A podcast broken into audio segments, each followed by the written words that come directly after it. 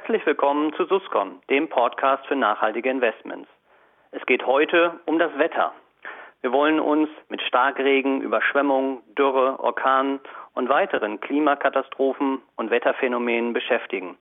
Aber vor allen Dingen wollen wir die Frage stellen, was davon eigentlich normal ist und was menschengemacht.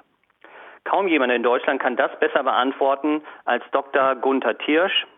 Er ist Diplom-Meteorologe und lange Jahre verantwortlich für die Wetterredaktion des ZDF.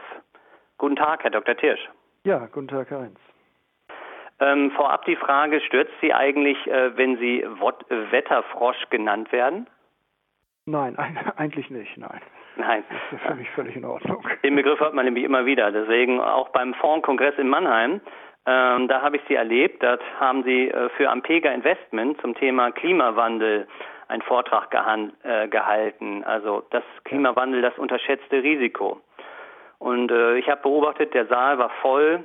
Ähm, es war mucksmäuschenstill und alle lauschten Ihren Worten. Ähm, ist das Interesse am Thema Wetter und vor allen Dingen das Interesse an der Entstehung des Klimas grundsätzlich gestiegen in den letzten Jahren? Ja, es gab so kleinere Wellen. Das heißt, wir hatten eigentlich äh, bis zur Finanzkrise 2008 eigentlich auch schon ein äh, hohes Interesse in der Wirtschaft, äh, in der Landwirtschaft an diesem Thema des äh, Klimawandels. Danach, äh, klar, 2008 mit der Finanzkrise gelang das wieder in den Hintergrund. Ja. Aber wir sind eigentlich, ähm, sagen wir mal so, unsere Zeit gegen den Klimawandel etwas zu tun, wird immer kürzer. Und wir müssten eigentlich schleunigst beginnen. Und deshalb ist dieses Thema eigentlich, sagen wir mal, seit drei, vier Jahren wieder top auf der Agenda, ganz oben. Ja. Also in Mannheim war auch festzustellen, ähm, dass äh, die, die Besucher alle irgendwie betroffen waren, nach dem Motto, äh, so schlimm ist es tatsächlich. Ähm, bevor wir uns jetzt mit den einzelnen Wetterphänomenen beschäftigen, was kann uns Hoffnung machen? Haben Sie da ein paar positive Aspekte für uns? Ja, Hoffnung kann uns natürlich machen, dass wir uns tatsächlich in der Lage sind, noch was zu tun und wir können zumindest diesen Klimawandel noch eindämmen. Ja, also bisher sind wir ziemlich sicher, dass es 1,5 äh, mindestens, aber wahrscheinlich mehr als 2 Grad wärmer wird. Aber wenn es uns tatsächlich gelingt, jetzt ganz massiv ähm, einzusteigen in CO2-Reduzierung, mhm. Dann könnten wir, könnte es uns gelingen, tatsächlich da sozusagen die Schraube noch ein bisschen anzuziehen und diesen Klimawandel eben bei 2, 2,5 zu halten. Und das müssen wir natürlich sofort, wir müssen eigentlich sofort loslegen. Wir haben eigentlich noch so ein Kontingent ungefähr, das hat äh, jemand schon 2016 ausgerechnet, von 600 Gigatonnen CO2, die wir noch in die Atmosphäre pusten können für ein ungefähres Ziel, zwei Grad wärmer als eben noch vor 100 Jahren. Und dieses, diese Menge, ähm, sagen wir mal, müssen wir natürlich immer schneller reduzieren, je später wir tatsächlich beginnen. 2016 hat man gesagt, okay, bis 2045, also ähm, rund ähm, äh, 30 Jahre, 25, 30 Jahre, da können wir die Wirtschaft umbauen. Das wird uns gelingen. Ja. Aber jetzt haben wir 2020 und wir haben noch nicht ganz massiv angefangen. Und je später wir anfangen, desto kürzer wird diese Zeit, weil wir natürlich vorher schon massiv mehr CO2 in die Atmosphäre bringen. Das müssen wir am Schluss 2040 oder 2035 natürlich verstärkt wieder einsparen. Und deshalb wird diese Zeit, wo wir was tun können, immer kürzer. 25 Jahre sagen wir, haben wir jetzt noch. Dann in fünf Jahren haben wir nur noch 20, in zehn Jahren haben wir wahrscheinlich keine 15 mehr. Mhm. Also es wird immer, immer, ähm, sagen wir mal, riskanter, je später wir beginnen. Mhm. Ja, erschreckend. Ähm, allerdings äh, gibt es ja auch immer wieder Stimmen, die sagen, ja, aber solche äh, Wetterphänomene hat es ja immer gegeben, da ist ja nun äh, der Mensch dann nicht so für verantwortlich. Also wenn wir mal einzeln durchgehen, das Thema jetzt gerade aktuell Orkan Sabine oder Friederike war es ja 2018. Äh, ähm, inwieweit ist tatsächlich der Mensch dafür verantwortlich? Das kann man gar nicht so genau sagen, weil solche Stürme sind natürlich völlig normal. Mhm. Jetzt äh, haben wir natürlich einen relativ ähm, warmen Winter. Ja, das gilt auch äh, für den Januar weltweit. Die Temperaturen liegen äh, mit am höchsten. Es war, glaube ich, der wärmste Januar seit den Wetteraufzeichnungen. In Deutschland war ungefähr drei Grad wärmer dieser Januar.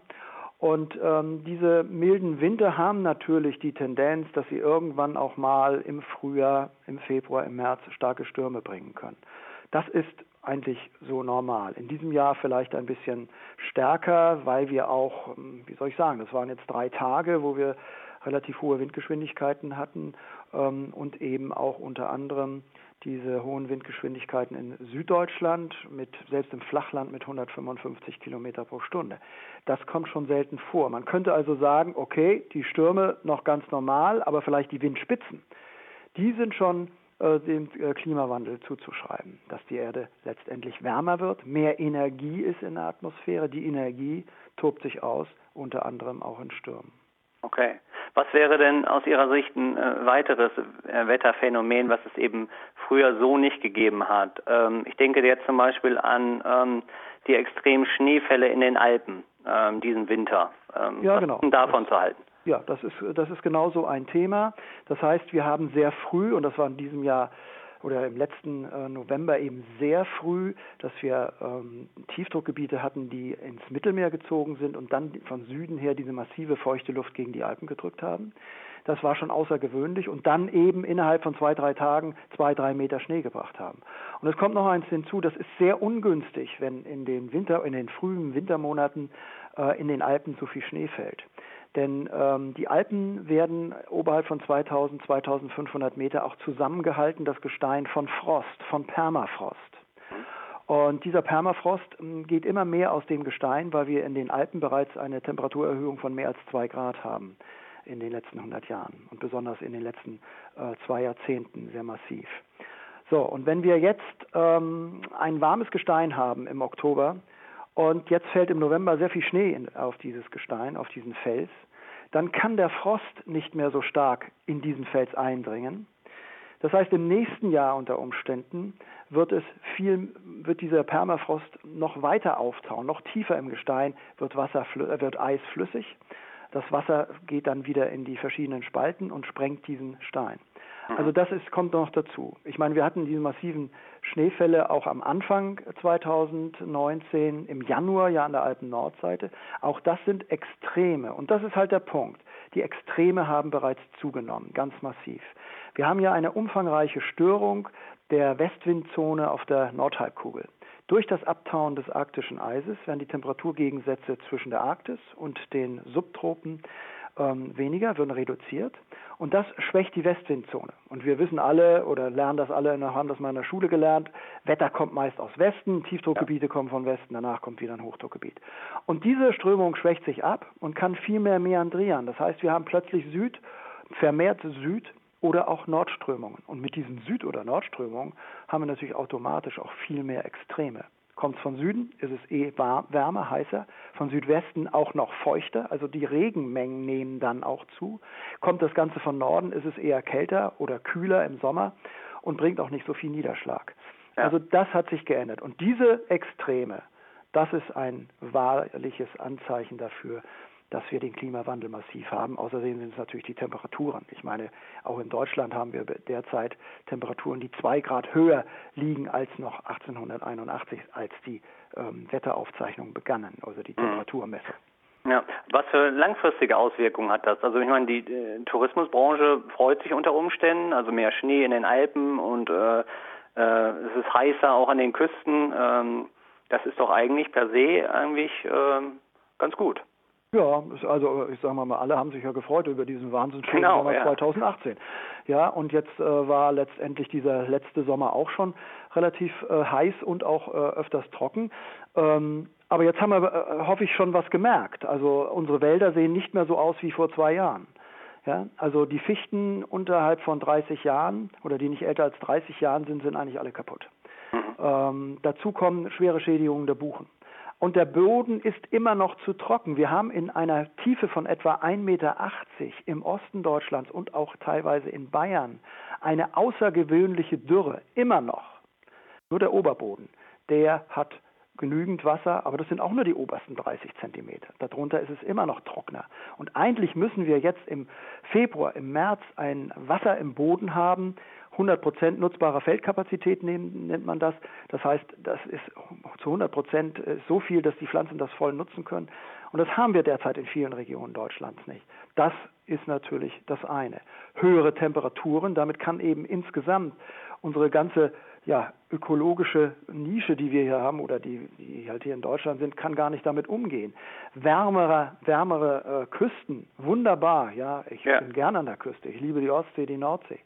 Aber wenn das Wasser wärmer wird, dann verändert sich das Leben auch. Die, die Ostsee ist schon so sauerstoffarm. Wir haben ein enormes ähm, Wachstum von Quallen. Das geht über alle Maßen hinaus. Also da verändert sich bereits was. Und es ist nicht angenehm, wenn man baden geht und dauernd ähm, schwimmen neben einem diese fürchterlichen Quallen. Oder man, viele finden das ja vielleicht auch nicht so schlimm, aber mir ja. ist es eher unangenehm. Ja? ja auf jeden Fall, klar. Und ja. in der Nordsee äh, haben wir natürlich invasive Arten, die plötzlich, äh, Muscheln zum Beispiel, die sich plötzlich ausbreiten können, ähm, die aus tropischen, teilweise tropischen Gewässern oder subtropischen Gewässern kommen äh, in Asien und so und, und die unsere heimische äh, Tierwelt und auch ähm, die Vegetation natürlich verändern. Also das ist letztendlich die Konsequenz. Und ein Wald, Deutschen lieben den Wald, ein Wald ist nicht so schnell umzubauen. Mhm. Ja, also da, da kann man äh, Bäume natürlich, wir müssen sehen, dass wir andere Bäume pflanzen oder Mischwälder, aber das dauert. Ja, und die Forstwirtschaft ist in der Lage, dass sie sozusagen in der ungewissen Lage, sie weiß nicht genau, was soll sie eigentlich jetzt an Bäumen pflanzen, die dann meinetwegen in, in 50 oder 100 Jahren geerntet werden soll, das Holz mhm. davon. Ja. Das, also das, das bedeutet, das Rad, das Rad lässt sich so schnell nicht äh, zurückdrehen. Aber was kann man kurzfristig tun? Also ich denke zum Beispiel an die Landwirtschaft. Also ist es ähm, demzufolge sinnvoll, wenn man sich jetzt schon Wasservorräte ähm, anlegt? Ja, selbstverständlich, ja. Tatsächlich, also ja. davon haltet ja natürlich. Wir haben im letzten Jahr in Brandenburg schon den Streit zwischen äh, bei den ähm, Wasserwerken gehabt. Wer, wer, wem gehört denn eigentlich das Wasser? Gehört es den Haushalten, den Leuten und ihren ja. Gärten oder gehört es der Landwirtschaft? Und wenn er so weitergeht, dann haben wir sehr schnell einen ganz massiven Streit oder eine Diskussion darüber, äh, wie viel Wasser darf denn die Landwirtschaft tatsächlich äh, entnehmen. Und deshalb wir haben in den Wintermonaten seit etwa 50, 60 Jahren mehr Niederschläge als im Sommer, beziehungsweise die Niederschläge nehmen zu. Im Sommer nehmen sie eher leicht ab. Und das heißt, ja, wir brauchen sozusagen Regenrückhaltebecken, die wir füllen im Winter, um dann im Sommer das meinetwegen der Landwirtschaft zur Verfügung zu stellen. Das hat natürlich auch jeder Landwirt äh, oder eine, eine, eine Gemeinde äh, natürlich im Griff und kann sagen, okay, wir bauen da mal was damit wir da genügend Wasser im Sommer haben, zur Bewässerung beispielsweise. Ja.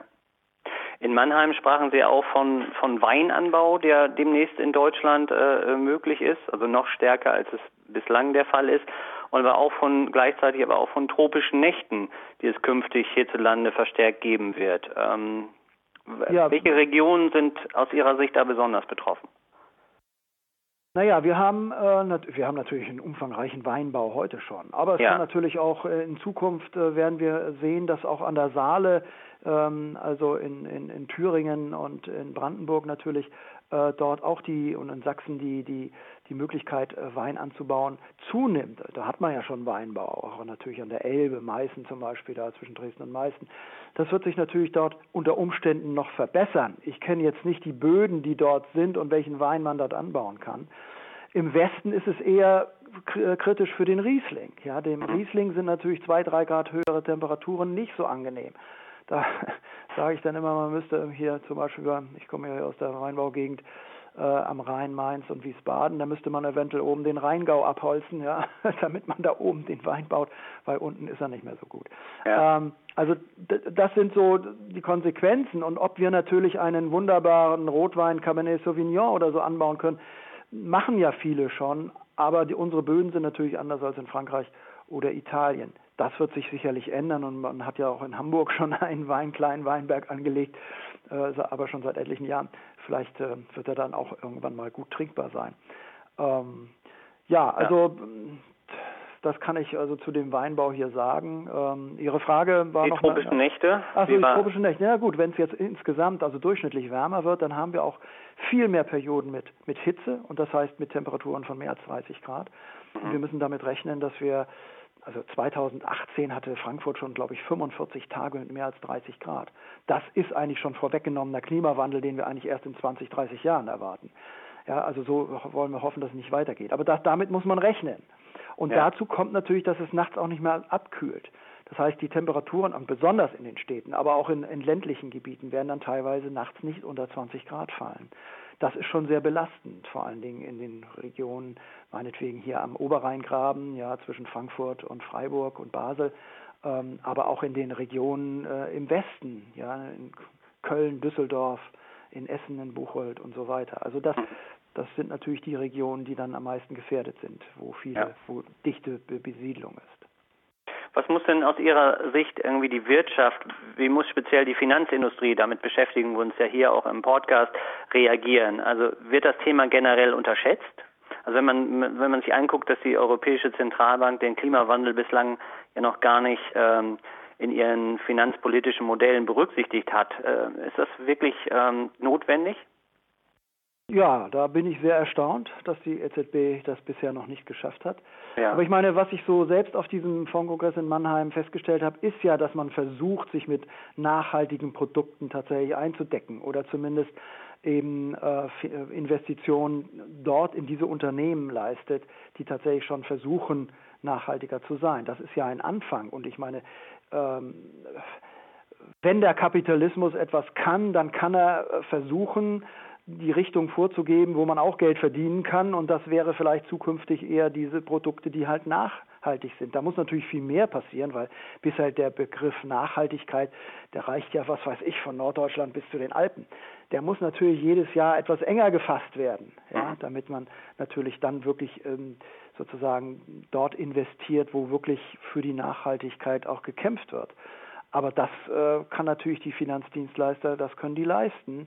Äh, und man sollte das auch möglichst tun, ähm, weil wir, ja, sonst können wir das nicht schaffen, aber es ist ja noch zu schaffen, sage ich jetzt mal, um dieses, es geht immer um dieses Budget von 600 Gigatonnen CO2, weltweit gesehen natürlich, nicht in Deutschland, weltweit. Und wir können nur weltweit äh, gemeinsam kämpfen gegen den Klimawandel. In Deutschland ist es gut, wenn wir viel machen, aber wir alleine werden natürlich äh, da wenig schaffen. Also es muss es weltweit sein und Finanzdienstleister operieren weltweit. Also das ist schon wäre schon eine gute Sache, wenn da mehr passiert. Ja, und wenn man jetzt nochmal zurück auf den Einzelnen kommt, also Sie hatten angesprochen, was Wirtschaft, was Politik machen kann. Jeder Einzelne, haben Sie da einen Tipp für, für uns?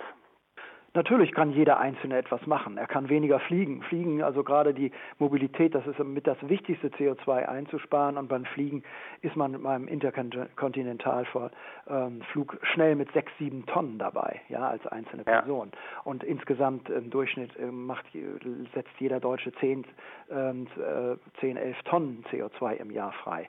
Das sind sechs Tonnen schon eine ganze Menge. Wir können natürlich auch sehen, dass wir nicht mehr so viel mit dem eigenen Auto fahren. Ja, also wir können mal sagen, okay, okay, da fährt ja auch ein netter Bus in die Stadt, nehmen wir doch mal den Bus und sehen zu, wie wir mit dieser etwas äh, leichten Verlangsamung des Lebens äh, zurechtkommen. Äh, wir können sehen, dass wir nicht so viel heizen, äh, dass wir sehen, dass wir gut dämmen, dass wir nicht so viel Energie verbrauchen, jeder äh, von uns, dass wir uns auch die Ernährung spielt natürlich eine Rolle. Nicht so viel kaufen und wegschmeißen, sondern ähm, eben das Richtige kaufen und das auch wirklich aufessen. Das sind ja auch solche Sachen. Es sind viele Punkte, die man tun kann. Aber ich glaube, wir werden uns eigentlich nur ändern, wenn wir Druck von außen bekommen. Das heißt, entweder über den Preis oder über gesetzliche Regelung. Anders, ähm, ich sehe ich sehe diese Freiwilligkeit bei einem kleinen Prozentzahl der Bevölkerung, aber ähm, der Gros, der wird erstmal weitermachen wie bisher. Okay. Letzte wichtige Frage. Also ich habe jetzt, als ich äh, erzählt habe, dass ich mit Ihnen heute spreche, ähm, da kam natürlich sofort, aber du musst unbedingt fragen, wie wird denn jetzt der Sommer 2020? also können wir Urlaub an der Nord- oder Ostsee machen oder müssen wir tatsächlich nur mal in die Sonne fliegen? Ja, machen Sie ruhig alle äh, Urlaub an der Nordsee und Ostsee für mich. Das ist irgendwie, das ist für die Leute dort oben gut. Und ähm, es ist auch schön an der Nordsee, wenn es mal ein bisschen kühler und ein bisschen windiger ist, dann wird man so richtig durchgepeitscht. Ja, wie wird der Sommer? Ich kann nur sagen, das kann ich nicht sagen, aber ich kann hoffen, dass er eben nicht so gut wird, dass er eher ein bisschen nasser wird. Einfach deshalb, weil die Natur das dringend braucht, ja. Aber es gibt sicherlich, äh, wie in jedem Sommer eigentlich, äh, mal schöne Perioden und äh, die kann man sicherlich auch ausnutzen. Äh, man muss nicht immer ans Mittelmeer im Sommer. Es, es, es geht auch mal Nord- und Ostsee, aber es ist äh, nicht vorherzusagen, wie jetzt der Sommer wird. Das ja. ist noch ein bisschen weit hin, ja. Alles klar. Herr Dr. Thiersch, äh, wunderbar. Ähm, zum Schluss eines jeden Podcasts fragen wir unseren Gesprächspartner noch nach einem Literaturtipp. Ähm, haben Sie einen für uns? Ja, das ist, jetzt im Moment nicht so ganz einfach. Ich, äh, ich habe zwar ein Buch, das ich lese, das ist von dem Reinhold Messner geschrieben, ja. ähm, der ähm, ein Buch über die Durchquerung der Gobi-Wüste geschrieben hat. Und das fasziniert mich äh, eigentlich im Moment sehr. Ich äh, beschäftige mich im Moment mit der Mongolei und der Gobi-Wüste. Die Gobi-Wüste breitet sich ja derzeit nach China aus. Das ist ja ganz enorm, ähm, wie die sich dort vergrößert. Und er ist da 2004, glaube ich, ähm, innerhalb von vier oder sechs Wochen durchgewandert, ganz alleine. Äh, und er beschreibt eben dort ähm, die Eindrücke, die er hat, aber auch sein, so wie soll ich sagen, seine eigenen Gefühle, bei, einem, bei einer solchen Durchquerung der Wüste. Und das ist, das ist so persönlich, so nah. Ähm, ich ich kenne ihn nicht so gut, und, ähm, aber das, da muss ich sagen, das ist faszinierend. Ja. Das okay. ist im Moment das, was ich lese. Ja, ja, interessant, interessant. Ja, wunderbar. Vielen Dank, Herr Dr. Thiersch, für das sehr interessante Gespräch. Ähm, und vielen Dank auch äh, Ihnen, meine Damen und Herren, für Ihr Interesse. Ich hoffe, Sie sind beim nächsten Mal wieder dabei. Ähm, Tschüss, machen Sie es gut. Ja, tschüss.